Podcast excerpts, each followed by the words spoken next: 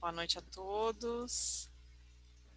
Eu sou a Vanessa, aqui do IBEL Manaus, e nós estamos recebendo hoje, com muita alegria e muito prazer, a doutora Débora Mafra, delegada da mulher, que é bacharel em Direito, é especialista em Direito Tributário, ingressou como escrivã de polícia na Polícia Civil em 2001 por meio de concurso público e em 2019 assumiu como delegada da Polícia Civil também através de concurso público. Há cinco anos, a doutora Débora vem atuando como delegada da mulher, desenvolve uma forte campanha pelos meios de comunicação amazonenses, promovendo informações que mulheres que precisam ter para identificar a violência doméstica, já que muitas mulheres são vítimas e ainda não, não sabem o que fazer sobre isso, né? Então, a doutora Débora, ela faz diversas palestras em várias instituições públicas e privadas, e como forma de orientar também homens e mulheres no combate à violência doméstica. Doutora Débora, a palavra é sua. Muito obrigada por estar aqui conosco hoje. Muito obrigada, Vanessa. É um prazer imenso estar com todos os alunos, todos que estão aqui na nossa sala, no nosso bate-papo. É um momento único para a gente poder orientar e acender a luz, né? na verdade, do combate à violência à mulher. Hoje nós estamos em 2020, parece que a mulher já está em todos os locais da sociedade, está sendo respeitada, mas na verdade ainda não. Sofremos grandes discriminações, sofremos muita violência, e é nesse assunto que nós vamos tocar hoje. Não só violência doméstica, mas violência à mulher. E começamos hoje os 16 dias de ativismo, né, que termina dia 10 de dezembro. Hoje, começando com o dia da eliminação à violência à mulher, é um dia internacional, terminando com o Dia dos Direitos Humanos, que não deixa de ser também um dia dedicado à mulher, por nós sermos humanas e precisamos ter nossos direitos garantidos. Doutora, eu gostaria de saber como é que a senhora começou no meio assim tão masculino, né, doutora? A senhora poderia falar um pouquinho para a gente sobre isso? Verdade. É interessante, né? Eu, quando entrei para a Polícia Civil em 2001 como escrivã de polícia. Eu entrei já no meio de uma instituição onde é masculinizada. Não adianta a gente falar que não, porque é. A maioria das pessoas são homens e eu entrei como escrivã de polícia e me identifiquei demais com a Polícia Civil porque nós cuidamos de vidas. Eu gosto muito de trabalhar com pessoas, então foi muito bom. Ali eu já estava fazendo direito, decidi me dedicar ao estudo delegado de polícia e comecei a estudar tanto que consegui passar novamente em 2009 para delegado de polícia, onde exerci várias funções como delegado de homicídios, delegado de delegacias comuns, como 28º DIP, primeiro DIP, e até que veio o convite para a delegacia da mulher. Sinceridade, eu não imaginava que eu me identificar tanto com a causa e também que era um mundo muito trabalhoso, porque você trabalha numa delegacia que não é somente criminal, mas também social. E eu comecei a trabalhar no meio masculino, onde nós somos muito respeitadas na Polícia Civil. Eu agradeço a Deus por isso, uma instituição que valoriza as mulheres. Atualmente nós temos até uma delegada geral mulher então, isso mudou muito a história da nossa instituição, isso me faz muito feliz. E nesse meio masculino, onde nós somos respeitadas, nós temos que fazer prevalecer o direito das outras mulheres, como eu, delegado da mulher, é um dos objetivos nossos que as mulheres sejam todas respeitadas, sem discriminação, sem sofrer violência, principalmente a doméstica, que é a área onde eu trabalho. Eu trabalho combatendo a violência doméstica, onde o Brasil é o quinto no ranking do feminicídio mundial. Então, para você perceber que realmente parece uma doença, mas nós mulheres é, temos lutado faz anos para sermos respeitados e não sofremos discriminação. E nós sofremos discriminação em todos os âmbitos. Por isso que eu agradeço muito a Deus estar numa instituição que não faz esse tipo de discriminação. Nós sofremos discriminação no trânsito, nós sofremos discriminação na inteligência, nós sofremos discriminação quando vamos arrumar emprego. Então, realmente, a gente vê que são vários polos né, que vêm ainda na sociedade moderna, que nós estamos em 2020, onde a tecnologia avançou em muito, ainda sofrendo discriminação. E o pior, a violência, a violência doméstica, a violência à mulher. Sofremos ainda o alvo né, da cultura do estupro. O Brasil ainda tem essa cultura do estupro à mulher. Então, uma mulher sozinha, ela é um alvo muito fácil e a gente sempre está falando em palestras para tomar muito cuidado. Então, esse é o meu início para dizer para vocês que não é fácil, mas a instituição que eu estou, realmente, ela não faz discriminação, tanto que delegado quanto delegada ganham igual, trabalham igual, e eles não veem a mulher como mais fraca, mas sim vê como uma policial que pode ir à frente, que pode lutar, que pode ser delegada de polícia, investigadora, escrivã. É uma instituição que valoriza muito e muito a mulher. E a gente precisa de mulheres na Polícia Civil. Quanto mais melhor. A mulher ela tem um senso diferenciado para trabalhar junto com o homem. O homem foca e a mulher ela olha todo ao redor. Vocês não imaginam quando unem o homem e a mulher numa investigação policial. É muito bom.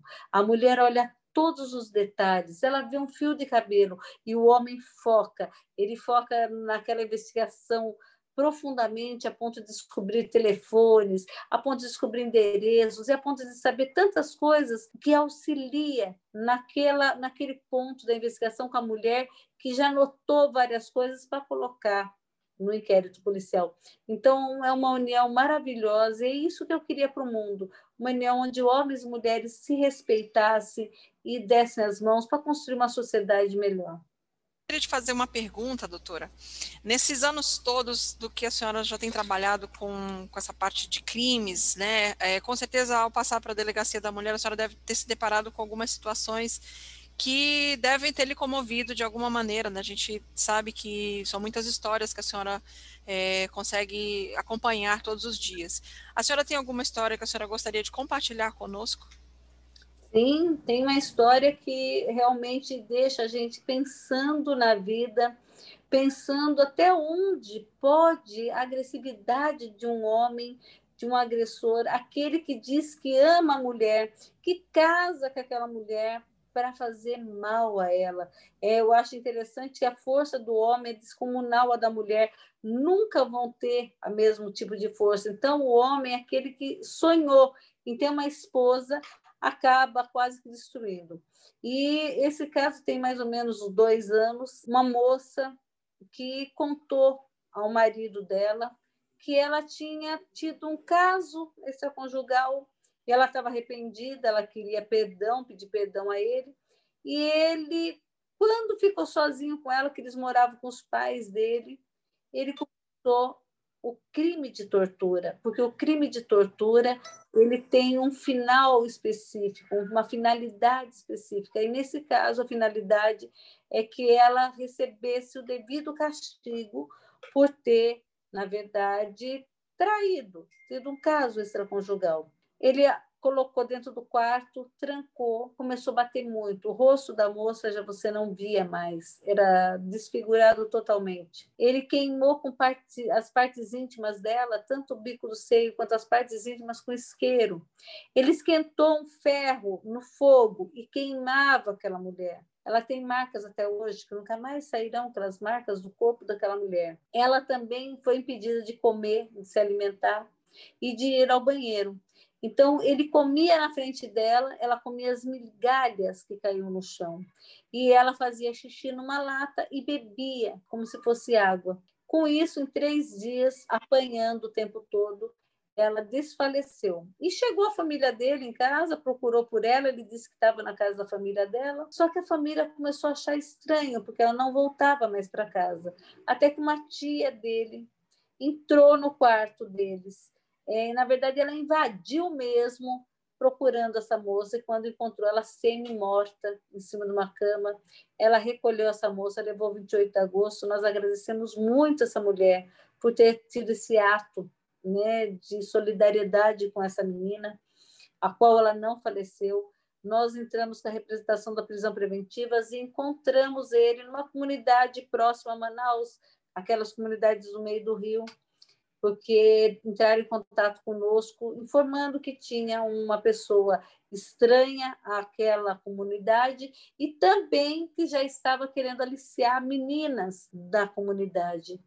Interessante, quando nós chegamos lá, encontramos ele, ele estava com o nome dela tatuado no peito.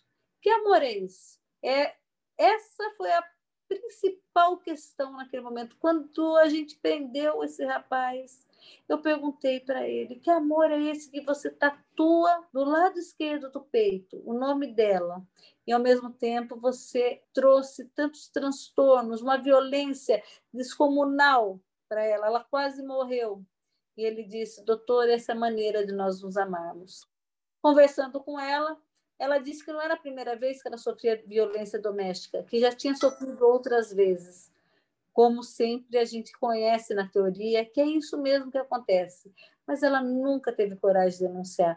Ela nunca quis que aquele amor da vida dela fosse preso ou sofresse um processo. Hoje, ambos estão separados. Conversei há pouco tempo com a mãe dela para saber como ela estava, como estava a mãe dela.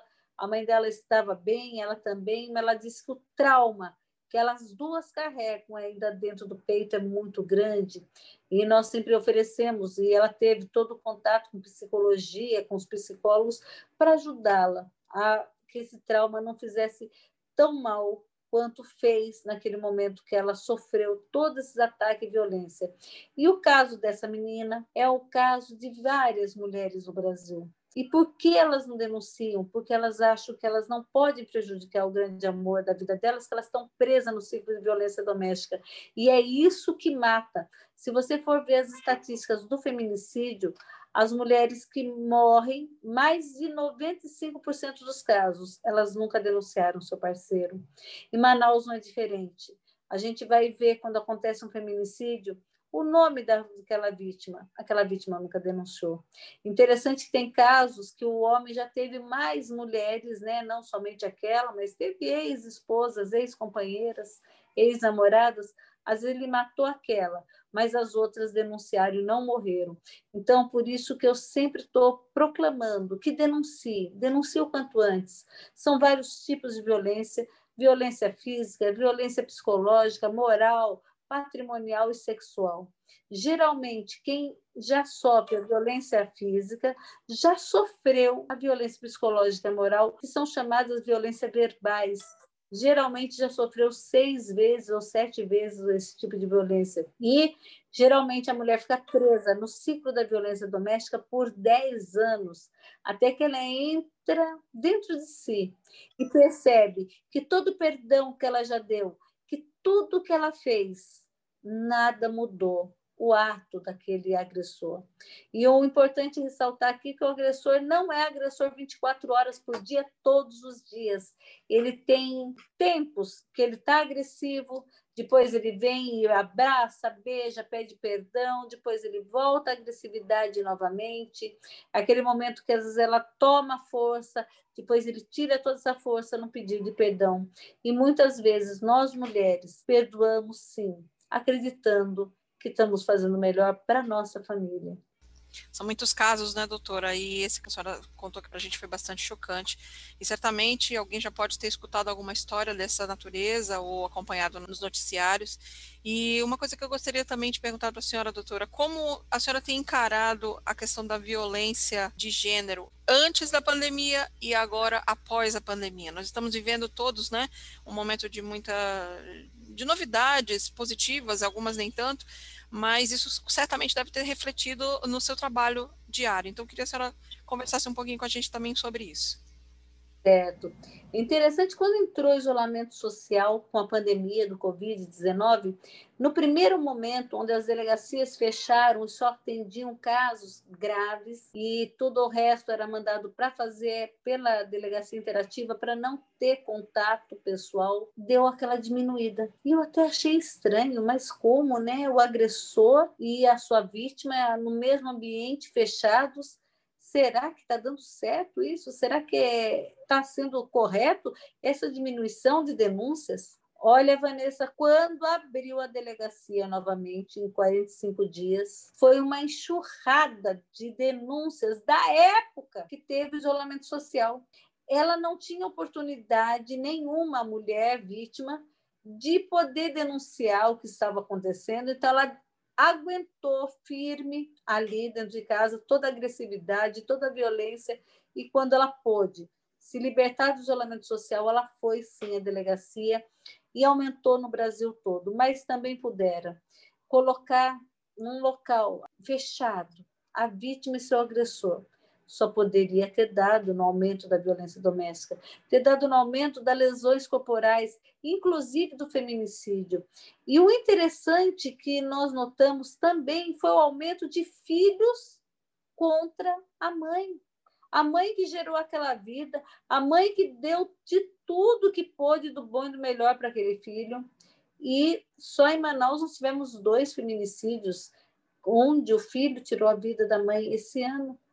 E no Brasil todo também. Então, foi uma figura nova de agressor que já existia, mas aumentou em muitos números dos filhos atacando suas mães.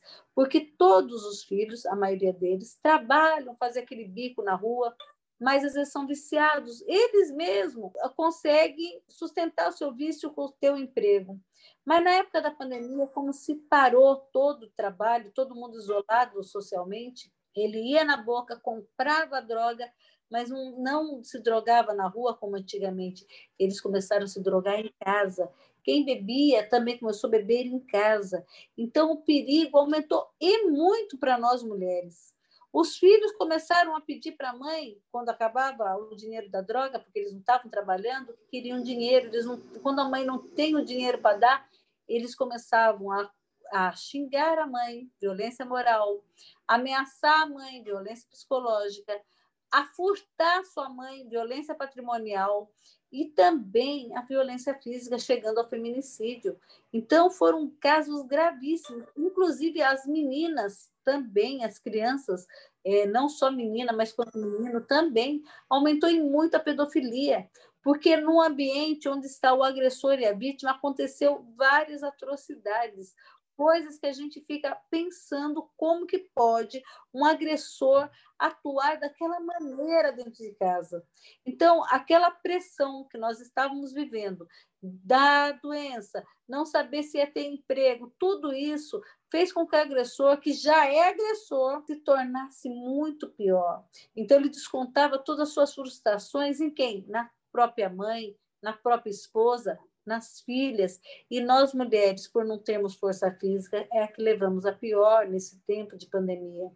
Até começaram a ter campanhas que eu também agreguei essas campanhas, comecei a divulgar também, que foi a campanha do X vermelho na mão, onde a mulher podendo numa drogaria, que drogarias estavam abertas, num supermercado, e como eu comecei a divulgar, não se prenda a ser drogaria, ao supermercado, mas qualquer pessoa, até hoje, que você vê uma mulher com X vermelho na mão, chame a Polícia Militar 190 ou aquele é, aquela outro telefone daquela pessoa que fica em rota ali, né, da, da Polícia Militar, para que possa levar preso em flagrante o agressor.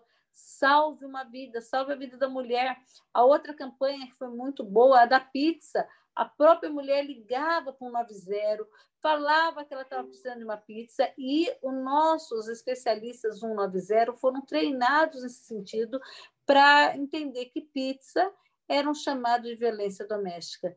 Isso ajudou e muito. E nós temos que propagar essas campanhas, porque você não imagina como existe silêncio nessa fase né, da violência doméstica, é silêncio da mulher quando ela sofre qualquer tipo de agressividade, seja onde for, porque ela se sente desonrada e vergonha de contar o que está acontecendo, porque nós mulheres achamos que acontece somente com a gente, que com as outras pessoas não, que minha vizinha é feliz, eu não ou dentro do trabalho, quanta violência mulher nós sofremos ali dentro, até de ser assediada sexualmente, nós precisamos denunciar e falar, para que todos os homens possam nos respeitar. Nós não queremos ser maiores de forma alguma, mas queremos o respeito devido.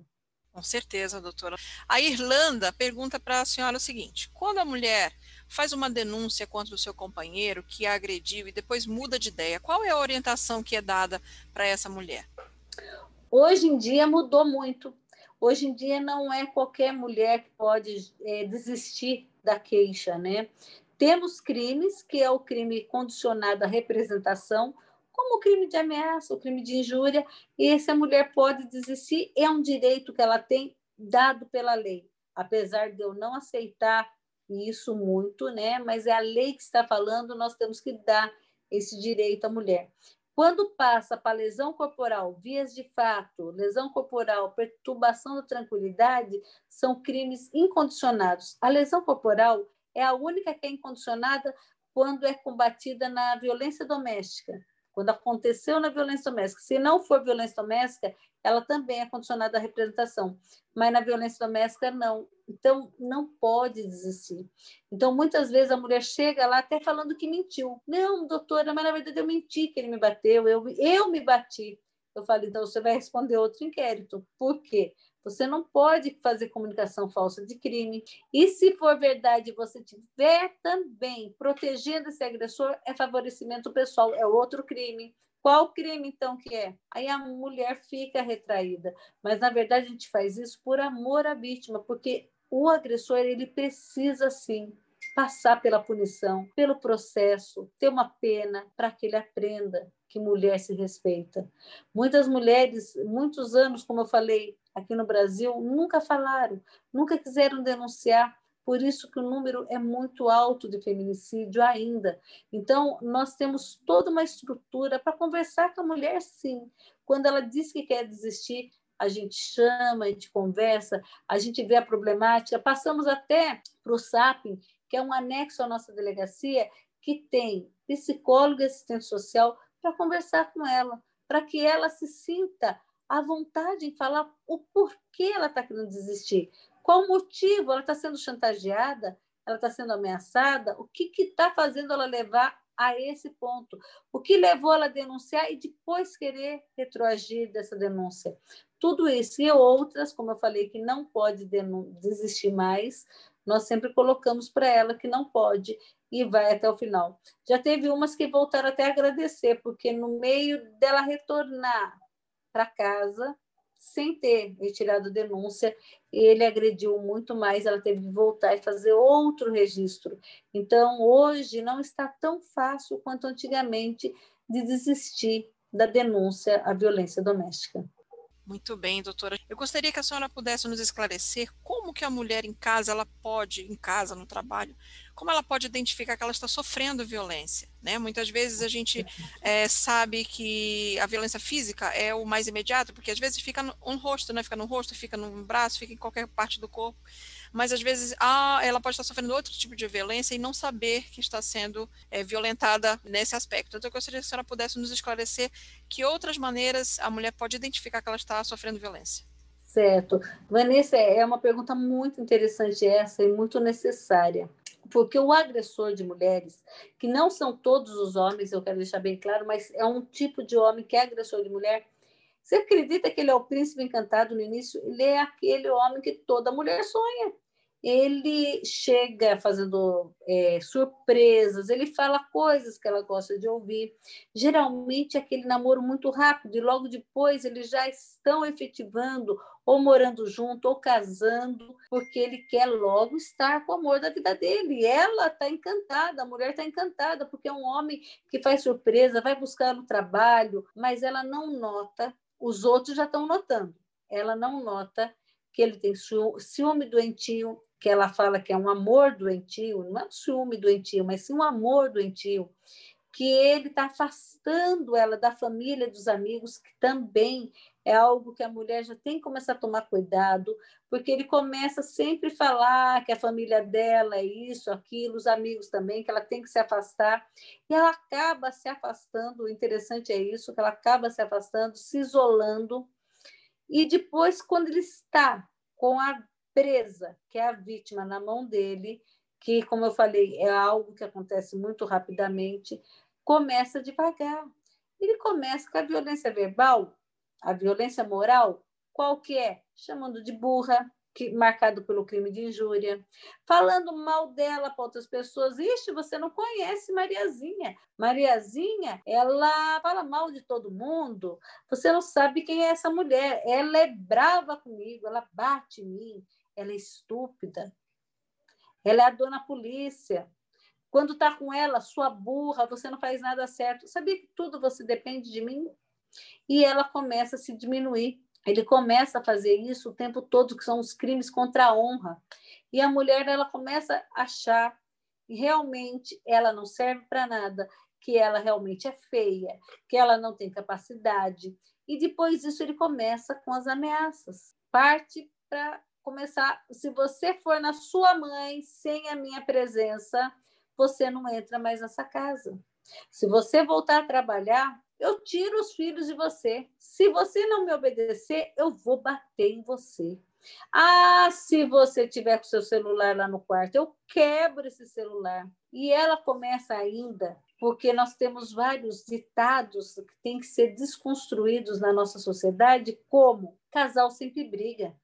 Casal sempre age assim. Ela começa é, realmente.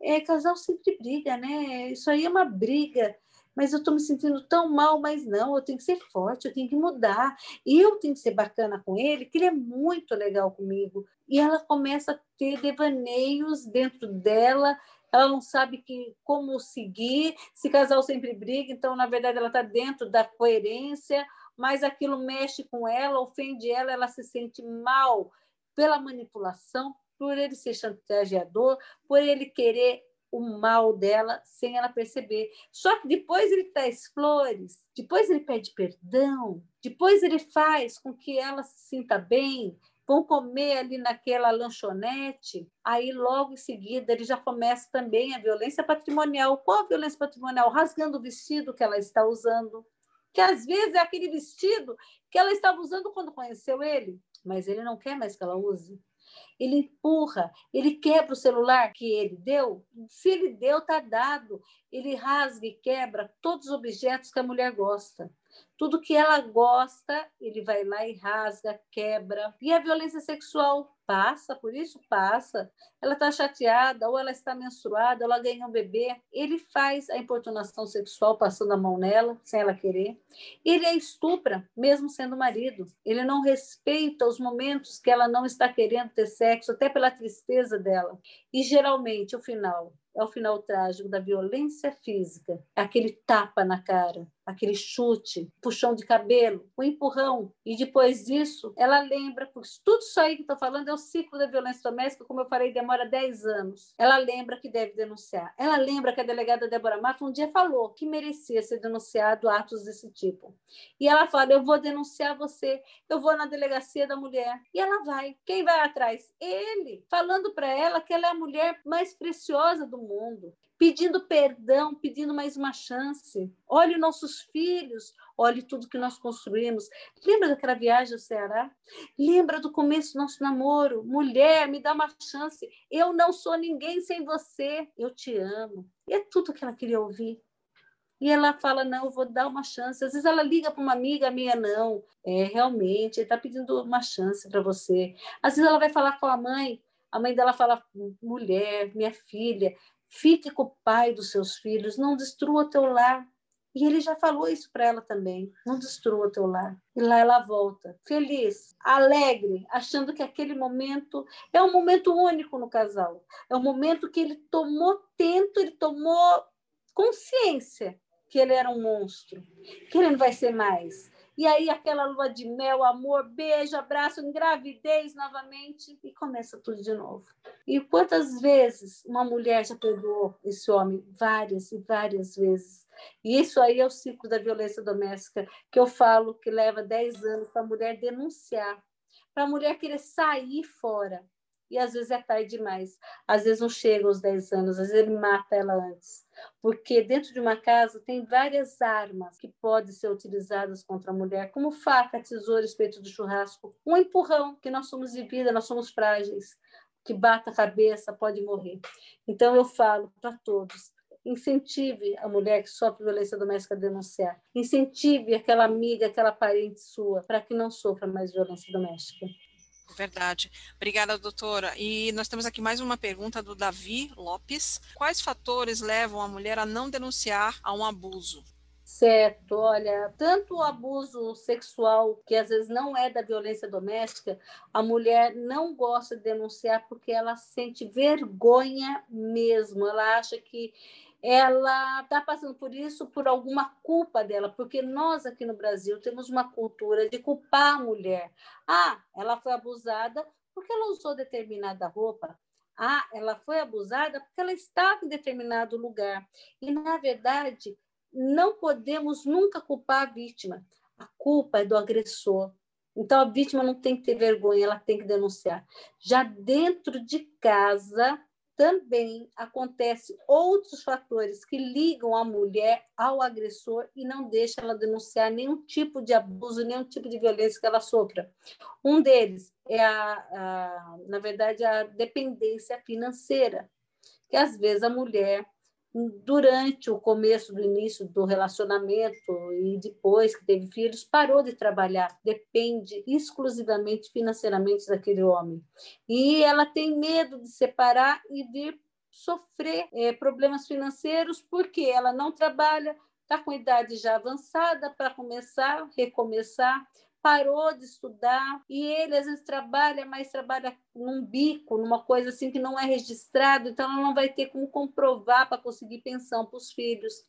O vínculo patrimonial construíram coisas juntos e ela sabe que uma separação, às vezes ela tem que sair, né, da casa, então ela não vai aguentar, é outro local para ela morar, porque a casa é dos dois.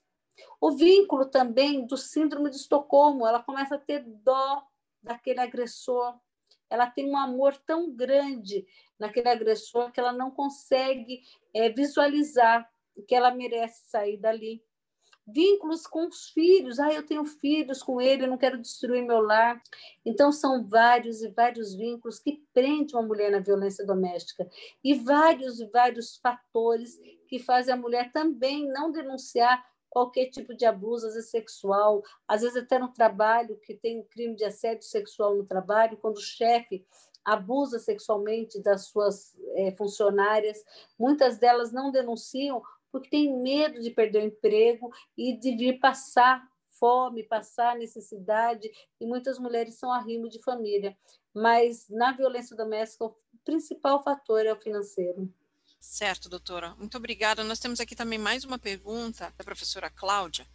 Se a mulher está sendo vítima de violência no âmbito doméstico e familiar e de repente ela decide sair da sua residência, ela perderá seus direitos, como guarda dos filhos, a pensão, a divisão do patrimônio? Como funciona isso? Olha, hoje com o direito civil, a mulher não perde direito nenhum. Direito é direito, ela nunca vai perder os direitos dela, como já foi há muitos anos atrás. Isso já é uma boa é, novidade né, para nós mulheres. Nós não perdemos mais o direito. O que nós não podemos é sofrer violência. Mas eu sempre indico: saiu de casa, vá a uma delegacia, registre a saída do lar, dizendo por que você está saindo. Também denuncie, se tiver crimes de violência doméstica, denuncie sim e vá procurar a Defensoria Pública para pedir pensão, guarda do filho. Aí fala guarda compartilhada, eu não aconselho guarda compartilhada. Pegue a guarda para você. Pensão alimentícia, divisão, partilha dos bens, com certeza, partilha dos bens também. E também, com a violência doméstica, você consegue retirar o agressor do lar, mas você não precisa estar lá. E tudo o direito resolve mas a mulher ela pode sair à vontade de casa, ela não vai perder nenhum direito. O que ela tem que fazer é logo procurar uma delegacia para fazer a parte criminal e procurar um defensor público para a parte civil e familiar, que vai ter necessidade também de ser lidado, né? Até se precisar de um divórcio ou uma, de uma, como fala, uma dissolução da União Estado, tudo vai ter necessidade de um defensor público. Então, não deixe ficar sofrendo por causa de bens materiais de forma alguma. Hoje, o Código Civil é do nosso lado, é o lado da mulher, ela tem o direito de sair de casa assim, do que ficar para sofrer, às vezes, até uma violência que a leve à morte. Muito obrigada. Nós realmente precisamos de pessoas sérias para nos representar, né? A senhora recentemente esteve é, se candidatando e, eu, e a gente acompanha o seu trabalho aqui pelas redes sociais e pelas mídias de comunicação e nós sabemos o seu envolvimento com essa questão da violência é, da mulher contra a mulher, né? o seu esposo também é delegado, a gente tem acompanhado Sim. o seu trabalho, então é, a gente tem visto que a cada diligência, a cada entrevista, são histórias de vida que a senhora vem trazendo é, aqui para a gente. Então, para a gente, eu falo aqui na população de Manaus, apesar de sabermos que nós temos aqui alguns ouvintes que não estão em Manaus, alguns participantes, é, mas de fato são, são, são casos interessantes para a gente estar tá compartilhando aqui. Quais serviços de saúde e assistência social da rede podem ser acessados por aquelas pessoas, aquelas mulheres que estejam envolvidas em situação de violência doméstica?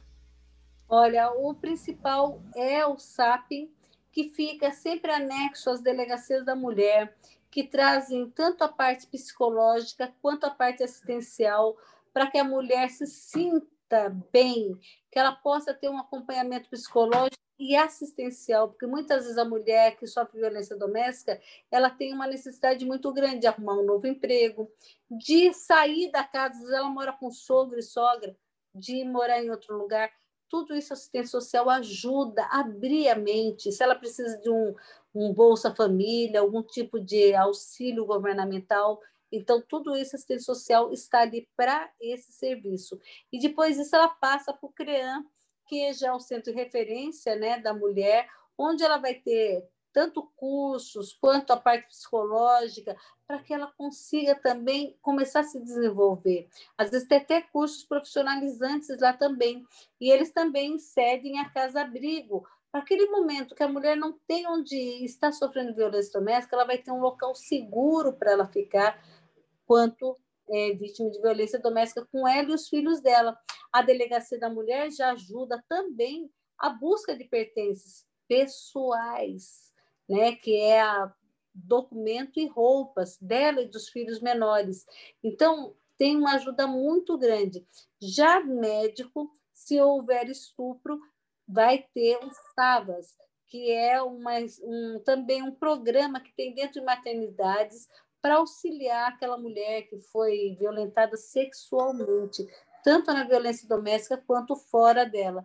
Então, todo a, o núcleo ali da delegacia da mulher é voltado realmente para que a mulher possa ter essa assistência tanto social quanto psicológica e médica também, sendo encaminhado para que ela possa se tratar da melhor maneira.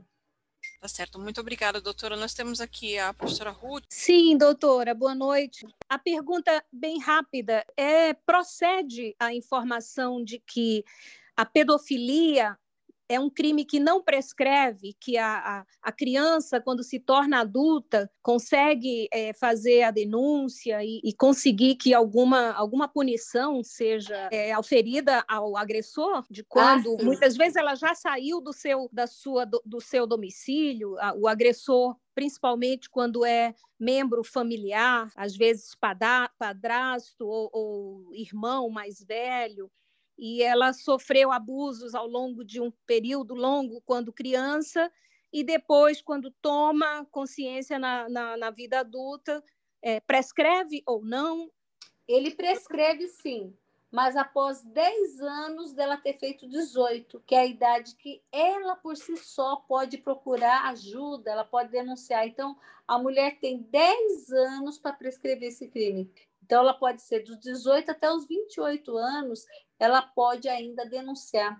Lá na delegacia já teve várias mulheres que foram denunciar sim, seu pai, seu padrasto, seu tio, seu avô, já adultas. Inclusive, tem umas que não vão nem sozinhas, elas já vão com várias pessoas juntos, que também sofreram, as irmãs, primas, e eu acho muito importante isso, porque aquelas mulheres que chegam na idade adulta e ainda não denunciaram, ela sente uma dor muito grande. Até quando adulta, quando ela vê o pedófilo próximo dela, o próximo outras crianças, ela lembra tudo que ela sofreu. Então tem que ter o tratamento psicológico e também o criminal. É aí a gente começa a falar em provas, né? Mas quando fala assim pedofilia, quando fala em violência doméstica, tem um peso muito grande o que a mulher está contando. Mas toda e qualquer prova que ela tiver, ela que leve, até testemunhal, é muito bom. Quanto mais, melhor para que o processo ande de uma maneira mais rápida e eficaz. Ok, doutora, obrigada. A pergunta Ótimo. é do Davi, e o Davi pergunta: como é tratado o caso em que um homossexual agride uma mulher? O tratamento é o mesmo que é dado a um homem? Olha, é igualzinho. Tanto que no, é, nessa questão, os casais homossexuais femininos é tratado na delegacia da mulher. Então, é igualzinho o nível de casal hétero, não tem diferença. Então, aquela mulher que agrediu a outra vai ser punida sim, não tem diferença nenhuma. Tanto que mãe que agride a filha, também a mãe é punida, a filha que agride a mãe também, tendo relação doméstica ou familiar ou relação íntima de afeto, que é o caso da, dos casais homossexuais, vai ser por lá. Inclusive, a mulher trans já tem também, na verdade, o reconhecimento para ter amparo na Lei Maria da Penha. Inclusive, eu, quanto delegada, fui a primeira delegada de Manaus a pedir, né, a representar junto com ela o pedido de medida protetiva para uma mulher trans e ela recebeu e realmente ela sofria como uma mulher. Não tinha diferença nenhuma um relacionamento que tinha se acabado. Então, todos têm amparo, sim, né? E quando precisa, a mulher pode ser autora. E vítima sempre tem que ser mulher, gênero, mulher. Muito bom. Queria também perguntar uma coisa, uma, uma dúvida que chegou assim para a gente aqui. É, agora, nesses 16 dias que estão começando a partir de hoje, vai até o dia 10 de dezembro, nós estaremos vendo na mídia social, fazendo também bastante divulgação com ações, né? O que eu queria perguntar da senhora é, dentro dessa programação, a senhora já tem alguma programação que a senhora já está convidada a participar, que alguém que tenha interesse nesse tema que possa acompanhar, porque assim, sendo uma, uma figura pública, está em vários ambientes, né? E de repente uma, uma palestra como essa, um talk como esse, numa situação como essa, pode ter despertado alguém, olha, eu não percebi que eu estava sofrendo violência, né? Então eu vou ficar mais atento a isso. Então, que forma de que a senhora é, vai estar participando dessa programação? É, esses 16 dias atualmente, como eu estou em férias, eu estou fazendo online, né? Hoje uma, amanhã teremos outra também, né? Com o pessoal da UFAM. Então, nós estamos participando muito online, mas todos os anos eu faço palestras, a gente abre a delegacia com algum chamamento para que as mulheres venham a denunciar, sim, e demonstrar o valor da mulher na sociedade, principalmente para que os homens entendam que não é batendo, não é gritando com uma mulher que a gente vai conseguir mudar essa mulher, mas sim a gente vai mudar a educação do homem em relação à mulher, com campanhas públicas, a educação desde pequenininho nas escolas. Como eu falo, hoje nós temos leis que coíbem, nós temos juiz para julgar, polícia para prender, mas não temos né, ainda a mudança total, porque só vai ter mudança quando a educação entrar na mente humana. No Brasil, tem que realmente entrar nas escolas, falando sobre a violência à mulher, falando que mulher é igual ao homem em competência e que ela pode viver juntamente com o homem num lar sendo feliz, como eu falei, mas em conjunto. Como eu falei, não são todos os homens que são agressores, mas o pouco que tem, já toda uma classe toda.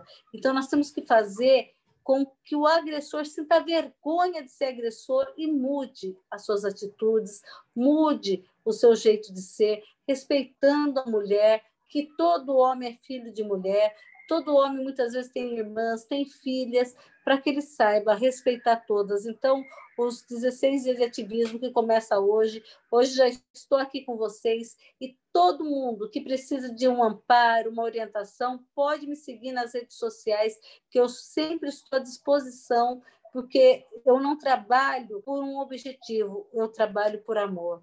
E eu amo o que eu faço e quero sempre ser uma representante de nossas mulheres, principalmente em Manaus, no Amazonas, a nossa terra maravilhosa, que seja o primeiro estado onde a mulher vai ser respeitada de verdade.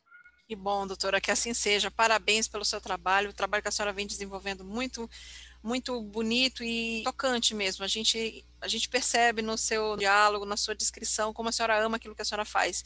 E isso vem de encontro com o que nós aqui no IBEL Manaus também fazemos. A gente trabalha mesmo para transformar através da educação, né? Então, para além de ensinar inglês, nós estamos aqui também para ensinar as pessoas é, como elas devem realmente vislumbrar um, mundo melhor, né? Como a senhora mesmo falou, um mundo Sim. sem violência, um mundo de, de paz mesmo, né? Então, a gente, aqui do IBEL Manaus, de coração, a gente também gostaria de agradecer a sua presença, a sua disponibilidade, tirar essa uma horinha das suas férias para estar aqui conosco, ah, né? Foi um ah, prazer isso. enorme recebê-la aqui conosco e agradecer também a Embaixada Americana, que está nos apoiando aqui nessa campanha dos 16 dias, né? E nós estaremos aí ao longo desses dias até o dia 10 de dezembro com atividades realmente promovendo não a violência, né? Eu acho que todos temos que estar é, atentos a isso. Muito obrigada pela sua participação, doutora. Eu agradeço demais a participação minha e eu quero também parabenizar o IBEL né, a embaixada americana